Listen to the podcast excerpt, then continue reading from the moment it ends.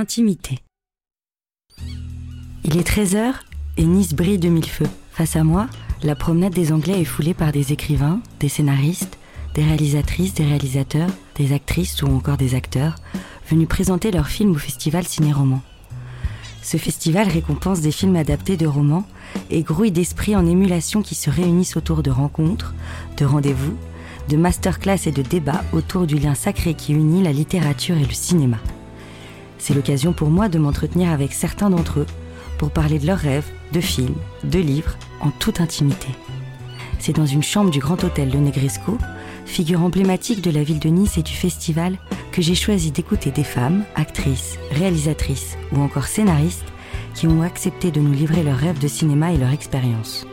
Je suis Margot Pelletier, je suis auteur-scénariste et voici mon podcast En intimité.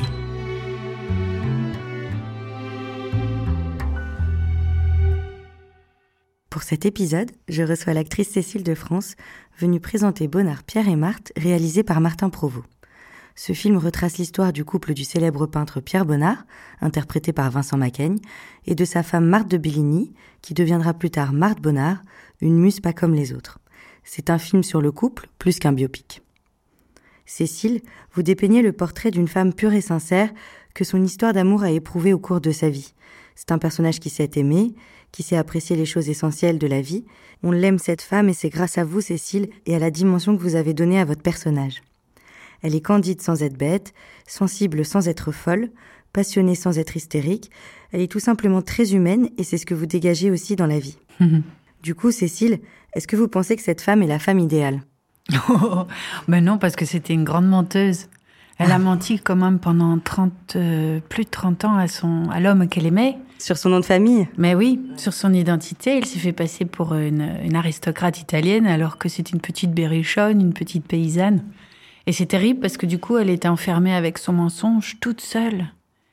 Et du coup, c'est l'expression de cette douleur, de ces blessures de son enfance enfuies en elle, de cet étouffement. Cette expression de tout ça, c'était des crises d'asthme terribles, donc elle était toujours euh, très très malade et pourtant pleine de vitalité.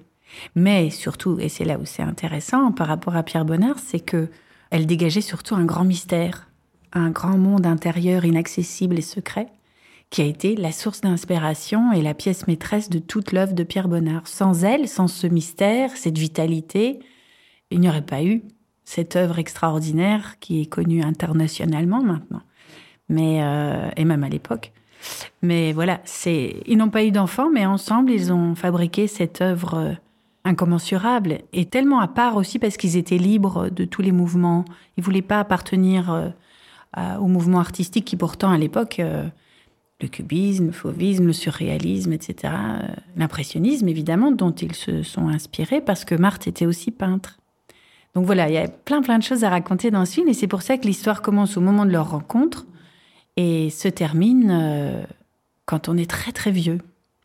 Mais elle devient peintre euh, dans une partie de sa vie où elle est, elle rencontre beaucoup de souffrances. C'est un peu, Oui. euh, c'est un peu ce qui la motive à créer ce personnage.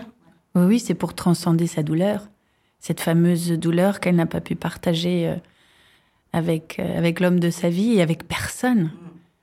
Et euh, oui, elle son- Il y a eu, euh, pas très loin d'ici, au Canet, la deuxième exposition au monde, puisque la première, c'était en 1924. euh, Une petite exposition à Paris qui a eu du succès, mais en fait, elle s'en fichait. Elle faisait pas ça pour être célèbre, pour être connue. On voit d'ailleurs même dans le film que quand elle expose enfin son œuvre, son mari est pris d'une crise d'angoisse. Enfin, il a une terrible nouvelle Oui. et qu'elle est prête à sacrifier ce moment qui lui est complètement dédié Mhm. pour rentrer chez elle avec son mari. Oui, oui, elle, elle est libre hein, par rapport à ça. C'est vraiment, c'est, c'est un monde très intimiste qu'elle décrit. Et comme Pierre Bonnard, euh, toujours dans, euh, en s'inspirant des petites choses du quotidien, des petites choses banales, des petits bonheurs simples euh, de la vie de tous les jours. Et euh, et il y a quelque chose de très puissant, de très naïf, un peu maladroit. Et c'est vraiment le, c'est les, les couleurs, la vibration des couleurs qu'on retrouve aussi dans l'œuvre de Pierre Bonnard, bien sûr. Donc, elle s'est évidemment inspirée de son mari, mais c'est au pastel, donc c'est avec les doigts. Alors que Pierre Bonnard Peint peignait au pinceau. Au pinceau, oui, tout à fait. Et Et donc pour moi, bah, c'était pas trop difficile en fait de pouvoir euh, faire comme Marthe et arriver à moi-même euh, tenter en tout cas de reproduire euh, ces dessins. Et du coup, vous avez reçu des leçons de, de peinture? Oui, tout à fait, avec Edith Baudran, qui est la peintre qui peint les tableaux qu'on voit dans le film. D'accord. Et qui nous a donné des cours à, à Vincent et à moi. Et c'était génial. Et je crois que la partie où, où on voit Marthe dessiner, c'est la partie que j'ai préférée jouer, quoi, voilà. Ouais, ouais, c'est très très fort parce qu'il y a une double euh, interprétation. Il y a une émotion très très forte, très enfantine, euh, très directe qui qui, euh, qui s'exprime et moi qui joue en plus, vous voyez? Donc ça mm. fait une double couche d'émotion très intense. C'était c'était vraiment merveilleux à faire. Et puis les, les lumières de Guillaume Schiffman sont tellement belles mm. et la nuit comme ça avec la, la lampe à pétrole. C'est très très beau, très poétique. Et vous trouvez que la souffrance est un outil de travail ou de création, comme le pense votre personnage? Moi, par exemple, je n'utilise pas trop ma souffrance. Pour travailler Non, au contraire, je préfère euh, la mettre de côté et au moment où je travaille, je m'amuse. Hmm. Il y a quelque chose de très ludique, de très simple et enfantin. Et des fois, peut-être que je devrais quand même utiliser un petit peu plus, me ressourcer, enfin plonger dans, ma, dans hmm. mes souffrances pour amener des choses et, et c'est passionnant aussi de le faire. Mais moi, je ne le fais pas systématiquement. Mais quand vous devez jouer cet état de souffrance, euh, donc vous n'allez pas forcément puiser dans la vôtre, vous avez une méthode pour euh, atteindre cet état-là? Ben, En fait, je suis le personnage. Je ne vais pas chercher dans la souffrance de Cécile, je vais chercher dans celle du personnage, de l'histoire qu'on raconte. Moi, c'est ça que j'aime bien, c'est raconter des histoires. Alors, si je suis au plus proche de mon personnage, si je suis en accord, en osmose avec lui. Et si la situation est là, et si je suis bien dirigée, eh bien, ça vient tout seul. Il n'y a pas besoin. Euh, mais j'ai très envie de rencontrer des, metteurs en scène, et j'en rencontre, hein, bien sûr, mais je n'ai pas de manque là-dessus. Mais j'aime bien qu'un réalisateur m'emmène aussi à essayer d'autres méthodes. Au contraire, il faut sortir de, ses automatismes, de sa mm. zone de confort. Et j'aime bien qu'on m'amène ailleurs, là où j'ai jamais été. Martin Provost, il avait une méthode particulière pour euh, vous diriger? Non, je pense que c'est vraiment son univers, son écriture, la manière très euh, romanesque qu'il a de voir ses personnages. Je voyais dans ses yeux, quand il me parlait de Marthe, euh, ce qu'elle. il y a quelque chose de très flamboyant chez elle, mm. alors que c'est une petite bonne femme au début, et puis après, elle devient reine, et après, elle devient folle. Et donc, euh, c'est très, euh, très expressif comme personnage et comme mode de jeu aussi. Et très vivant, parce qu'elle était toujours pleine de, oui, de vitalité, toujours en mouvement. Elle ne posait jamais pour Pierre. Hein. Elle était, euh, même si elle était malade, elle était toujours en train ou de se baigner, ou elle était en osmose avec la nature. Et, oui, on le ressent ça. Ouais. Et tous les deux étaient très amoureux de cette nature. C'était un être à part entière pour eux. Et dans le film, c'est un des personnages du film d'ailleurs, cette nature. Il y a même Claude Bonnet aussi qui euh, vit pas très loin euh, quand il est à Giverny, qui les retrouve et qui aime peindre la nature. Il partage ça avec Bonnard. Oui, tout à fait. Ça, c'est vraiment comme dans le film. Ils venaient en barque, ils habitaient pas loin l'un de l'autre et, et ils débarquaient, ils allaient peindre les nénuphars tous les deux. Et, euh, et, et Claude Monet aimait beaucoup les dessins de Marthe. Et pour Marthe, c'était c'était très important la vie de Claude, pas parce que c'était Claude Monet, mais parce qu'il y avait quelque chose, euh, une image paternelle qu'elle retrouvait euh, en lui, qui lui faisait du bien. Mais elle était quand même, euh, même si elle n'avait pas d'ego mal placé, elle était quand même un peu vexée que son visage soit peint flou.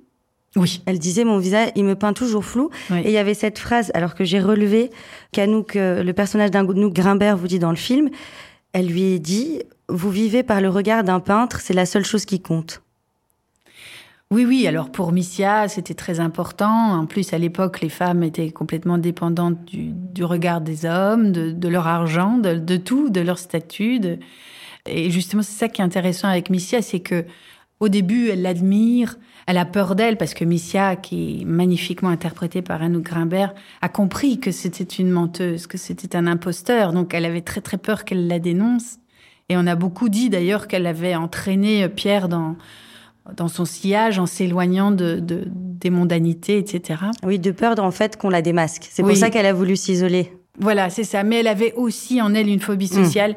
Mais est-ce que c'était pas un peu facile de mettre ça sur le dos de la sauvagerie de Marthe, de dire que c'était elle qui avait en- emmené, euh, emmené Pierre avec elle? Nous, on raconte que c'est plutôt, et, et je pense que c'est vrai parce que Pierre aimait vraiment profondément être dans la nature et surtout avec la femme qu'il aimait. Il était très, très, très amoureux d'elle. Évidemment, ils ont, leur amour a duré 50 ans, euh, donc, euh, et même au-delà, parce que même quand, euh, quand Marthe est décédée, il la peignait encore, mais avec Mm. ses yeux de jeune homme amoureux, il la peignait jeune. Non, c'est une très très belle histoire d'amour. euh, et comme je disais, oui, il passe par des moments difficiles, voilà, comme dans toute longue histoire d'amour. Mais en même temps, ils étaient indissociables l'un de l'autre. Ils pouvaient pas se passer l'un de l'autre. Pour lui, elle représentait vraiment l'incarnation de, de, de, de l'émerveillement qui a fait naître toute son œuvre. Et pour elle, il était son sauveur. Sans lui, je pense qu'elle serait morte euh, très jeune, en fait. Oui, c'est vrai qu'il est question, on, on le dit à un moment dans le film, qu'elle va pas vivre longtemps. Et en fait, euh, Ouais, elle fait quand même un petit bout de chemin. Ouais, ouais. Je Parce pense qu'elle a que... la santé fragile, mais il l'aime tellement, il la soutient tellement. Ouais, C'est ça qui est très beau aussi. ouais. Et c'est très très beau la manière dont Vincent incarne ça. Ouais. cette euh, attention, délicatesse euh, qu'il a pour elle. Euh, Il l'interprète tellement bien quand, quand, il a- quand il joue Pierre âgé. Il est bouleversant. Ouais. Ouais, vraiment. J'imagine que c'est très dur dans les histoires d'amour à l'écran de réussir à créer cette alchimie, à la fabriquer. Euh, Est-ce que vous avez réussi à trouver euh, justement cette alchimie directement sur le tournage ou vous l'avez préparée un peu avant? Oh, on a fait quelques lectures, on a. Mais déjà, à la première lecture, on sentait que ça allait, ça allait matcher et qu'on avait tous les deux très envie d'être. euh, Parce que pour lui, c'est pas facile d'être. C'est une responsabilité d'interpréter un personnage qui a vraiment existé. Et il était quand même très connu. Moi, le mien, pas trop, même s'il y a beaucoup, beaucoup d'écrits et de gens qui ont. Parce qu'elle elle était très énigmatique, donc euh, les gens ne comprenaient pas qui elle était. Il y en a qui avaient compris qu'elle mentait, d'autres qui, qui, parce qu'elle jouait vraiment à la grande dame, vous voyez. Elle était pas du tout éduquée, mais elle était quand même très intelligente et elle savait très bien ce qu'elle voulait, très résolue. Mais donc voilà, c'était un personnage très haut en Elle couleur. voulait quoi exactement? Ben, elle voulait pas euh, finir comme sa mère, qui était très pauvre, qui a été euh, épuisée par son travail. Elle a grandi vraiment dans un univers vraiment de grande pauvreté, avec beaucoup de morts autour d'elle. D'une famille de sept, il y en a trois qui sont décédés. Son père aussi est mort. Elle a vraiment vécu dans une grande pauvreté. Donc, elle voulait sortir de sa condition sociale. Et c'est pour ça qu'elle ment le jour de leur rencontre. C'est pour opérer un transfuge, pour, euh, pour changer de, caste sociale. Et elle le réussit. Donc, c'est à la fois une grande victoire, mais aussi après un enfermement dans son mensonge. Quoi. Et, et elle ment aussi en fait à sa mère et à sa famille. Enfin, en tout cas, oui, en plus. Elle, elle ne nous donne aucune information, personne n'a jamais rencontré Pierre.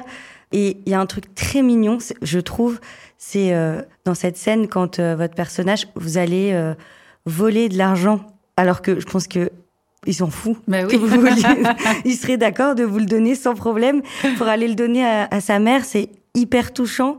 Il y a un truc très enfantin quand elle est auprès de son mari. Et quand elle est auprès de sa mère et de sa famille, c'est elle qui les gère. Oui, elle soigne sa mère, elle fait même ah, la ouais, grande. ouais, ouais, et donc c'est drôle qu'elle ait deux, euh, deux positionnements comme ça. Oui, oui, c'est c'est vrai, elle était très singulière. Moi, il fallait que je trouve une sorte de bizarrerie comme ça. Et, euh, et pour reparler un peu de, de cette petite bonne femme de petites conditions, euh, il m'avait demandé de regarder My Fair Lady. Ah, génial. c'est- absolument savoureux Oui. pour une actrice de pouvoir euh, interpréter euh, voilà une petite nana qui ah, complètement émerveillée. Il me, dit- il me disait Martin quand quand il arrive dans ces grands salons bourgeois euh, avec tous ces intellectuels, il me disait vraiment t'arrives à Hollywood, il faut que tu sois complètement émerveillé. Donc oui, il y a C'est ce- génial. cette cette différence de de classe sociale qui est vraiment rigolote à interpréter, ouais. Et aussi, comme vous tournez 50 ans de vie, du coup, il y a énormément de transformations physiques. C'est assez impressionnant de voir autant de couleurs, euh, toutes les transformations de physique que vous opérez dans le film. Est-ce que ça, c'est, vous avez aimé faire ça? Ouais, ouais, ouais. Ah bah, c'est génial. C'est génial. En plus, j'ai eu la chance de, de pouvoir embarquer dans cette aventure euh, Catch Van Damme, qui est pour moi la plus grande maquilleuse. Euh, Elle est belge, elle est extraordinaire, mais elle a vraiment fait un travail très artisanal. Tout Mm. est fait vraiment euh, au pinceau, avec euh, un travail sur les reliefs, les, Il n'y a pas de ombres. prothèse. Et il y a des prothèses euh, sur le vieillissement, mais, Mais même les prothèses, vous voyez, c'est tout un travail manuel qui moi. C'est elle qui les fait elle-même les prothèses. Oui, voilà, avec ah, avec son assistant et ensemble à deux, c'est très long et, très compliqué, mais c'est un, un, travail c'est une œuvre d'art absolument incroyable, éphémère en plus, puisque vous le retirez le soir. Il faut le retirer le soir et tout recommence le lendemain. Euh, mais ouais, ouais, ça, ça c'est quand même génial de pouvoir se regarder dans le miroir et de voir son personnage apparaître là en, quelques heures. Je me suis toujours demandé quand vous justement quand euh, on s'éloigne vraiment de votre ressemblance physique euh, avec ces prothèses, est-ce que ça vous donne une certaine liberté d'avoir comme un masque? Oui, oui, oui, totalement. C'est comme un costume ou des, des bottines. Ou, euh, oui, oui, ça nous soutient, ça nous, ça nous guide. Euh. et là, en plus, c'était pas. Euh, ça aurait pu être troublant, vous voyez, de se dire Ah, ben, est-ce que cette vieille personne que je vois dans le miroir, c'est ah, c'est moi, peut-être plus Est-ce que c'est moi mais, plus tard mais pas du tout. En fait, c'est Marthe vieille. C'est vraiment, ça a été. façonné pour que ce soit mon personnage qui est âgé, c'est pas mon visage. Donc ça m'aide encore plus, oui, à être dans mon personnage. Oui, oui, beaucoup. Et je vous ai demandé aussi euh, si vous aviez euh, une musique avec laquelle vous travaillez. Je ne sais pas si c'est un outil qui est important dans votre vie euh, d'actrice, la musique. Bah, des fois, ça dépend. en général, j'ai pas, on n'a pas le temps en fait. On se dit oh, j'ai cette petite musique qui va me conditionner, qui va m'aider. Et en fait, une fois qu'on est sur le tournage, on est bon, sauf si c'est peut-être les premiers jours de tournage, mais quand on on est, ça y est, lancé dans, le tournage, on, est le personnage, on est dans la situation, enfin moi je trouve, et on est emporté par, euh, par l'émotion euh, et, l'état émotionnel qu'on veut raconter. Donc j'en ai pas vraiment besoin. Mais, euh, mais oui, oui, mais c'est, quand même agréable d'avoir quand même dans, caché dans sa besace quelques musiques qui nous bouleversent, oui. J'aimerais bien qu'on l'écoute ensemble, si ça vous dérange pas. C'est Mysteries de Beth Gibbons et Rustin Mann. God knows how I adore life. When the wind turns on the shore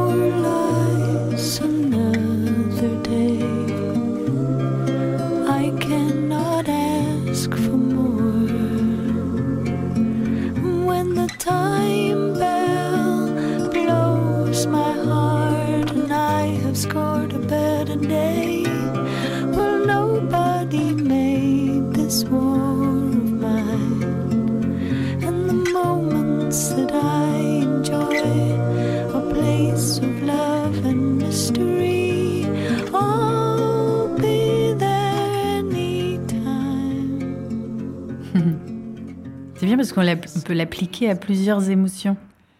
À la mort, à l'amour, au mystère de la vie, Hein elle, est, elle, est, modulable, je trouve, mm. cette chanson. Et elle, Puis elle est très féminine, évidemment. Très féminine, très envoûtante aussi. Ouais. Ouais, ouais, ça pourrait correspondre euh, voilà, à plusieurs personnages. Plusieurs moments de vie aussi. Oui, tout à fait. Je voulais quand même revenir encore un tout petit peu sur Marthe. Avec plaisir, j'adore ce personnage. D'accord. Moi, en tant que spectatrice, quelque chose qui me dérange un peu, ouais. c'est euh, quand justement même ce personnage de Claude Monet, euh, dans les moments où Marthe doute et euh, où elle souffre de son couple, ou alors même quand elle fait les choses bien, on vient la, la, féliciter en lui disant il a beaucoup de chance de vous avoir, vous êtes sa bonne étoile. Et au final, on lui parle jamais vraiment d'elle. Elle est toujours ah la bonne étoile de Pierre. Ouais. La femme de Pierre. Et oui, oui, oui, oui, c'est vrai. Mais elle, elle sait que lui, il l'aime. Il l'aime plus que tout. Elle s'en fiche de ça. Oui, c'est la peinture, peut-être euh, sa rivale. Elle a eu beaucoup de rivales amoureuses. Hein. Il y a eu mm. donc Missia, il y a un autre personnage interprété par Stécie Martin.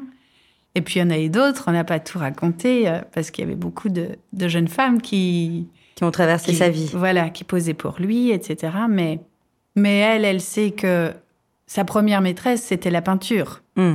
Après, c'était Marthe. Et après Marthe, c'était la nature. Donc, euh, elle savait, mais elle avait quand même peur, évidemment. Parce que si s'il ne la choisissait plus, je pense que vraiment, sincèrement, qu'elle se laisserait mourir. Mais elle voulait quand même, euh, elle voulait se marier. Oui, oui, oui. Et lui, se marier, c'est quand même pour se quand une femme veut se marier, c'était, j'ai pas ressenti que c'était seulement dans un acte d'amour. J'avais l'impression que c'était aussi pour euh, un confort social à un moment d'être rassurée. Enfin, comme le mariage peut apporter, en Oui, fait. oui. euh, Qu'il lui demande sa main. Ouais. Qu'est-ce que vous en pensez, vous? Bah, euh, il faut pas trop raconter parce que dans le film, il arrive, cette demande, elle arrive à un moment donné précis où quand même, il ne peut pas se séparer d'elle. hein. Il a quand même besoin d'elle. C'est vraiment la source de toute son inspiration. C'est la représentation pour lui, l'incarnation de toute l'exaltation amoureuse qui a déclenché toute son œuvre. Et puis après, toute cette complicité, cette allégresse en fait qu'on retrouve dans son œuvre, mais qui était due à leur petite vie toute simple, les choses du quotidien, cette euh, intimité qu'ils avaient et ce, ce partage qu'ils avaient de l'amour de la nature, de d'être loin des conventions sociales, euh, d'être tout nu quoi chez eux Ouais. presque. Et ça vraiment, il, il peut pas vivre sans Pierre. Elle est vraiment là, voilà, elle est, elle est toute sa vie et, et, Et inversement. et inversement. Ouais, vraiment. Et pour parler de cinéma dans un spectre un peu plus large, je vous ai demandé avant notre entretien dans quel film vous rêveriez de vivre. Vous m'avez répondu Elisabeth de Shekhar Kapoor. Ouais. Non, parce que visuellement, c'est- tellement beau, c'est tellement lumineux, c'est tellement gracieux, tout est incroyable, les décors, les costumes. C'est pas la vraie vie, vous voyez, Mm. il y a quelque chose aussi de, de très cinématographique. Mais j'étais très étonnée de ce choix parce que, bon, je suis souvent étonnée de, de toute façon par les choix euh, qu'on me donne. Mais c'est vrai que quand je disais là où on rêve de vivre, et du coup, je l'ai re-regardé ce film et euh, y a quand même un personnage qui meurt toutes les deux minutes. et c'est Bah oui. hyper violent. Comme, oui. comme- et du coup, je me disais, mais pourquoi vous voulez vivre dans autant de violence Mais j'avais pas. Oui, en fait, c'est vraiment sur l'aspect. euh, Oui, c'est sur la beauté en fait. Sur la beauté. Cette quête de la beauté qu'il y a dans le cinéma. Des fois, on, on regarde avec ses vrais yeux d'humain, d'animaux humains, et euh, on ressent pas forcément ce que le fantasme qu'amène évidemment le cinéma. Donc c'est plus dans ce sens-là. Parce que moi, j'adore les films d'époque. Et les livres que- d'époque aussi. Oui, j'ai oui, oui. cru comprendre. Oui, oui, Ouais. beaucoup. Je pense que ça m'évade encore plus de se changer d'époque.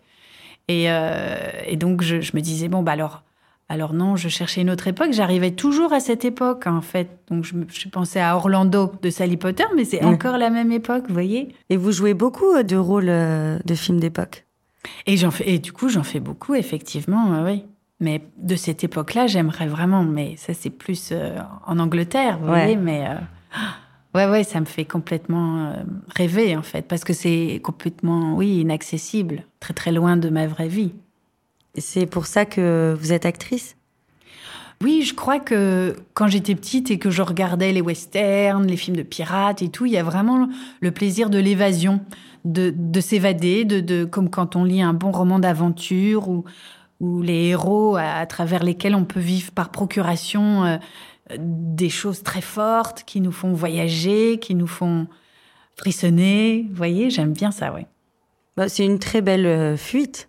Enfin, c'est un très Oui. bel échappatoire. Ouais, ouais, ouais, tout à fait. C'est vrai, ça permet de, de partir, d'échapper à plein de choses, à plein de soucis. à- Et après revenir, voilà, aussi contente hein, de retrouver sa, la vraie vie. Parfois, il faut partir pour euh, apprécier ce qu'on a. ouais.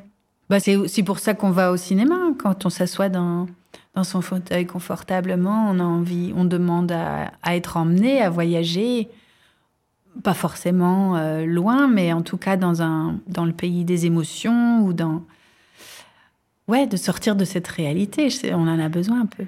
Et vous avez le même ressenti quand vous vous installez dans cette salle de cinéma que quand vous jouez? Est-ce que quand vous travaillez en tant qu'actrice, vous vous évadez? Non, pas trop. Je, suis- plutôt, euh, plutôt au contraire très dans le présent, j'ai l'impression.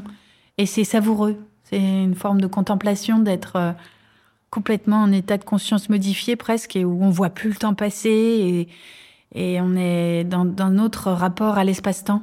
Et c'est une sensation que j'aime beaucoup. Bah, comme tout simplement quand on fait quelque chose qu'on aime et qu'on voit pas le temps passer. J'aime bien, euh, oui, bah, quelque part, oui, c'est une forme d'évasion. Ouais. Et cet état-là euh, dont vous parlez, qui est quand même d'ailleurs très à la mode euh, quand on de- nous dit de faire de la méditation, etc. Oui, voilà. C'est un état que vous arrivez à, à obtenir euh, de manière complètement naturelle maintenant Ou est-ce que vous l'avez travaillé à un moment, cette capacité à être dans l'instant présent? Parce qu'il peut peut-être y avoir du stress parfois. De... Ah oui. Ah oui, oui, c'est vrai. Mais euh, je crois que ça s'apprend à, à, se focaliser sur le plaisir et pas sur tout ce qui vous empêche euh, de ressentir euh, les choses de manière joyeuse, comme le stress et Mm.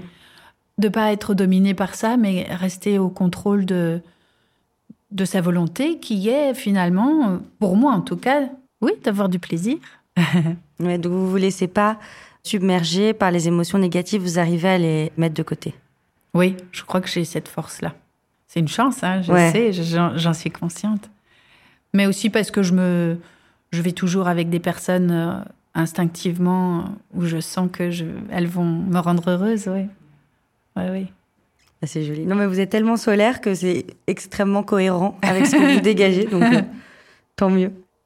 Et je vous avais posé une autre question, euh, le livre que vous rêveriez de voir adapté au cinéma, et vous m'avez répondu La conjuration des imbéciles de John Kennedy Toole. 1981, prix Pulitzer. Il a jamais et je me suis demandé après s'il a... ah oui c'est ça oui oui Il est sorti après. ra- racontez deux secondes aux, aux auditeurs parce que c'est quand même incroyable il est mort alors c'était quoi déjà je sais plus moi je me souviens plus Moi, ce que, ce que j'ai vu, c'est que, euh, en fait, justement, il- son œuvre était critiquée. C'est assez drôle parce que, juste pour. euh, je pense que le, le livre se résume extrêmement bien avec seulement cette phrase qui n'est pas de lui, mais de Jonathan Swift. Quand un vrai génie apparaît en ce bas monde, on le peut reconnaître à ce signe que les imbéciles sont tous ligués contre lui. Et en fait, c'est vrai, ben, c'est en fait, c'est l'histoire qui est arrivée à, à John Kennedy Toole, qui a écrit ce livre. On lui a dit que c'était euh, nul, en fait. Enfin, on n'a pas voulu le publier. Voilà. Je pense pas qu'on ait dit que c'était nul, mais on n'a pas voulu le publier. Et en fait, il est sorti après sa mort et ça a été un énorme succès. ouais voilà et je me demande peut-être qu'il a été euh, en fait si ça se trouve il a il a peut-être été adapté enfin bon je sais pas J'ai pas vu. mais ce personnage est tellement cinématographique je trouve cette espèce de gros bonhomme euh, Un peu odieux, comme, enfin, à qui, Ah qui oui, a oui, plein il a de une part travers. Oui, oui, mais Il est c'est ça qui est il est paranoïaque. euh. Oui. Mais oui, mais n'importe quel grand acteur euh, serait, serait merveilleux. Donc oui, peut-être un jour. Vous aimeriez, vous, jouer un personnage un peu détestable comme ça? Ah oui, totalement. Oui, oui, j'ai très très envie. Vous en avez déjà joué un? Mais là, dans Bonnard, Pierre et Marthe, il y a une partie où Marthe n'est vraiment pas très sympa. Elle est même euh, assez dangereuse et menaçante. Et J'ai adoré absolument interpréter ça. Puis euh, oui, oui, je suis très tentée par. euh, Mais il faut que je trouve la bonne méchante. Ouais. Mais moi, j'ai toujours été fascinée par, euh, par des acteurs comme Tim Roth, comme Gary Oldman, comme Ray Winston, qui jouent, eux, les méchants. Comme Tilda Swinton, bien sûr. Oui, ils me fascinent énormément. Donc, euh, donc j'ai aussi envie un jour à mon tour. Mais c'est- d'autant plus difficile parce que la, la- la complexité au, au cinéma, dites-moi si je me trompe, quand on joue un méchant, c'est de le rendre attachant aussi. Il faut qu'on l'aime, ce méchant. Bah, On doit aimer le détester, sinon. oui, voilà. Bah, je sais pas. En fait, euh, je sais pas. J'ai pas vraiment eu l'occasion de, de réfléchir à ça, de, de me jeter euh, corps perdu dans, dans, un, dans un rôle comme ça. Alors, je ne sais pas. Mm. Mais moi, en tout cas, je- oui, je me suis attachée au, au méchant. Enfin, je sais pas, je pense à, à Tim Roth dans Made in Britain de euh, Alan Clark. Il est détestable, mais on l'adore, quoi. Il est, c'est... Peut-être ça nous fascine, oui, cette part d'ombre. euh. Qu'on n'ose pas assumer, enfin, qu'on nous interdit d'être, en fait, aujourd'hui. Oui, tout à fait. Et moi, je suis toujours aussi euh, curieuse de comprendre pourquoi ils sont méchants. Donc c'est peut-être ça qui me... Ça, c'est l'actrice. Voilà. de pouvoir toujours euh, expliquer, euh, Ouais, bah, la comprendre le personnage. bah ouais. oui, c'est génial de d'essayer de comprendre pourquoi. Qu'est-ce qu'est-ce qui a qu'est-ce qui a fait qu'à un moment donné cette personne a basculé dans dans l'ombre? En fait, vous, les acteurs, vous êtes les meilleurs psychologues des personnages que vous interprétez.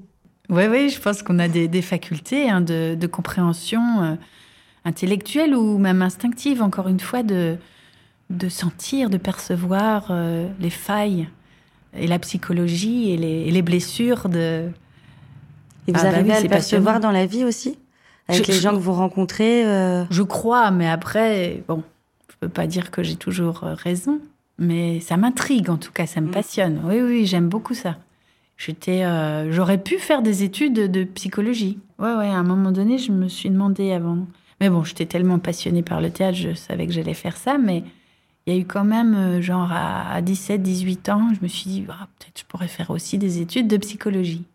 Donc finalement, j'ai retrouvé dans mon métier euh, cet intérêt pour la psychologie. Et on est beaucoup, hein, beaucoup d'acteurs à, être très fort là-dessus. Là-dessus et aussi, euh, j'entends souvent quand on demande à, un acteur ou une actrice s'il avait il aurait pu faire un autre métier, j'ai souvent entendu la réponse d'être accessoiriste. Ah oui. parce que ou costumier, parce que c'est c'est eux qui fabriquent, euh, qui vous aident à fabriquer le personnage. Ouais, tout à fait. Ah oui, moi j'adore collaborer avec les costumiers. Là, c'était encore Pierre-Jean Larocque, avec qui j'avais ah. déjà travaillé dans Illusion perdue, et Mademoiselle de Jonquière. Oui, tout à fait. Et c'est tellement savoureux. C'est déjà, d'abord, humainement, c'est un être exceptionnel. Et alors, euh, il connaît tellement de choses, il vous apprend tellement de choses sur l'époque, sur euh, sur le mode de vie de, de, de, chaque époque. C'est à chaque fois des trois époques différentes en plus que j'ai traversé avec lui et, et, la collaboration ensemble de pouvoir euh, d'avoir quelqu'un qui, qui, vous fabrique des, des, costumes sur mesure euh, en fonction de votre carnation, de, du sens dramatique de, de telle scène, de, de, votre personnage, de, la couleur de vos yeux. C'est merveilleux de, pouvoir ensemble réfléchir avec euh, des choses un peu inexplicables, vous voyez, des couleurs, des matières, euh, des formes. Là, c'est autre chose que la psychologie, justement, ça se rajoute. Et après, c'est complet. Quand il y a tout ça, plus les émotions, la sincérité, tout ça rassemblé forme euh, un personnage. C'est un truc qui me passionne quand je les vois travailler, les costumés, pour le peu de fois où j'ai eu la chance de le voir, Oui, ils ont ce vêtement qui est tout neuf, qui passe dix fois en machine, qu'il le salisse, qu'il l'abîme pour qu'il soit réel, pour qu'il soit propre à la vie. Et c'est pas facile, hein C'est pas facile de fabriquer la vie, en fait. Ouais, tout à fait. Ah oui, oui, les patines et tout ça, moi je vois tout de suite ceux qui n'y arrivent pas. je les vois galérer, enfin les, les habilleurs et tout ça, souvent on leur demande. Hein. Et euh, bon, après, ça, ça se voit pas parce qu'on n'est pas non plus en gros plan et tout ça, mais, mais c'est un sacré exercice.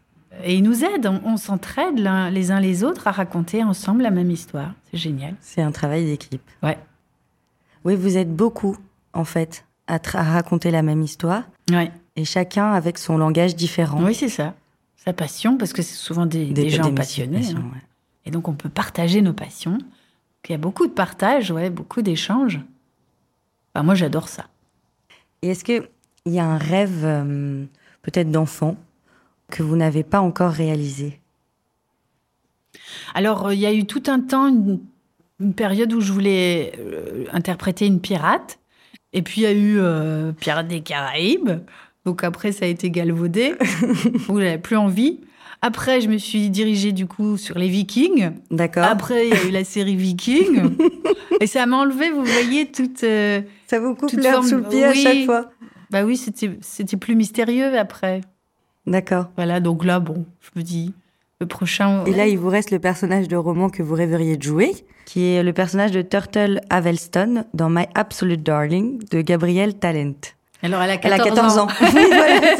J'étais très étonnée aussi. Je me suis dit, ah oui, ça, ça, risque d'être compliqué. elle s'est pas rendue compte qu'il y avait un petit problème. Bah oui, mais non, mais voilà, je sais pas, c'est parce que vraiment j'adore ce roman. Ouais passionnément et que, et que maintenant tout est possible. Hein, alors, euh, oui, c'est vrai. Mais il y a, je sais pas si vous l'avez vu, le film de, de Valérie Lemercier, Aline. Oui. Où quand elle joue euh, Aline plus jeune, elle s'est, mais oui. elle est complètement rétrécie euh, avec son visage d'adulte. C'est très très drôle. c'est pas forcément très réaliste, mais non, c'est un mode de narration particulier. Mais on l'accepte avec joie en fait. Ouais, ouais, tout à fait. Là, vous choisissez. Je vous ai mis sur la table euh, La Conjuration des imbéciles ou My Absolute Darling. Et vous pouvez en prendre un des deux, feuilleter, poser votre doigt à un endroit sur le livre et ah me lire un passage. Ah ouais, bah génial. Bah, je vais prendre euh, My Absolute Darling. D'accord. Au hasard alors. Ouais. Ok. Sauf si vous le connaissez par cœur et qu'il y a un passage. Ah non, quand même. bon voilà, donc au hasard. Turtle reste assise dans le croissant de soleil qui baigne la plage, les mains bloquées sous les aisselles, et elle explique comment fabriquer un archer à feu tandis que Jacob lui apporte plusieurs morceaux de bois flottés qu'elle inspecte. Il nous faut une branche souple pour fabriquer l'archet, et on fera le nœud avec une bande de tissu de ton t-shirt. Puis un morceau de bois identique pour une drille et une planche où démarrer le feu. Et enfin une pommette. ça c'est moins important. Elle lui enseigne à faire un nœud de cabestan afin d'attacher l'archet. Plus lâche, encore plus lâche. C'est bon. Le tissu doit faire une boucle autour de la drille. Et tu fais tourner la drille en actionnant l'archet d'avant en arrière. Oui, c'est une petite fille qui, qui vit beaucoup dans la nature et qui se débrouille toute seule, qui est livrée à elle-même. Et donc, euh, c'est une vraie héroïne romanesque, quoi. Qui, et voilà, encore une fois, c'est à travers ces personnages euh, vivre euh, quelque chose qu'on peut pas forcément vivre nous dans la vie, quoi. Donc, peu importe qu'elle ait 14 ans. Oui, c'est vrai. Je vous ai demandé s'il y avait une citation d'actrice qui vous avait inspiré et vous m'avez laissé la liberté de choisir. Des fois, je me la dis. Celle-ci ah, Oui. Ah, bah super. Celle que vous avez trouvée, c'est vraiment euh, une phrase que je me dis, euh, notamment quand je suis en tournage. Je me réveille le matin et je me dis ça. Ah, mais c'est génial. Bah, en fait, quand je l'ai lue, elle m'a fait penser à vous, donc euh, je suis contente de ne pas m'être trompée. Alors, c'est une phrase de Romy Schneider qui dit Réussir, c'est sortir de son lit le matin et être heureux de ce qu'on va faire durant la journée, si heureux qu'on a l'impression de s'envoler c'est être avec des gens qu'on aime. Réussir, c'est être en contact avec le monde et communiquer sa passion. Ben voilà. Mais c'est ce que vous venez de faire avec moi, communiquer ah votre bah, passion en plus pendant une heure. Merci beaucoup. Mais c'est ça, hein, vraiment, j'ai je, j'ai des, des, flashs comme ça de, où je suis sur les tournages, puis j'attends, parce qu'évidemment on attend, et, je suis là, et vous êtes dans votre costume, dans votre personnage, vous voyez toute l'équipe qui est là, euh, joyeuse, ensemble, et d'un coup, ça va être à vous et euh, vous allez euh, participer à la fabrication d'une œuvre d'art. Oh, c'est complètement fou, quoi. C'est très collectif et joyeux. Et c'est deux, deux qualités que j'aime dans la vie, ouais. C'est ce qui vous rend heureuse. Voilà. Merci beaucoup, Cécile. Merci à toi.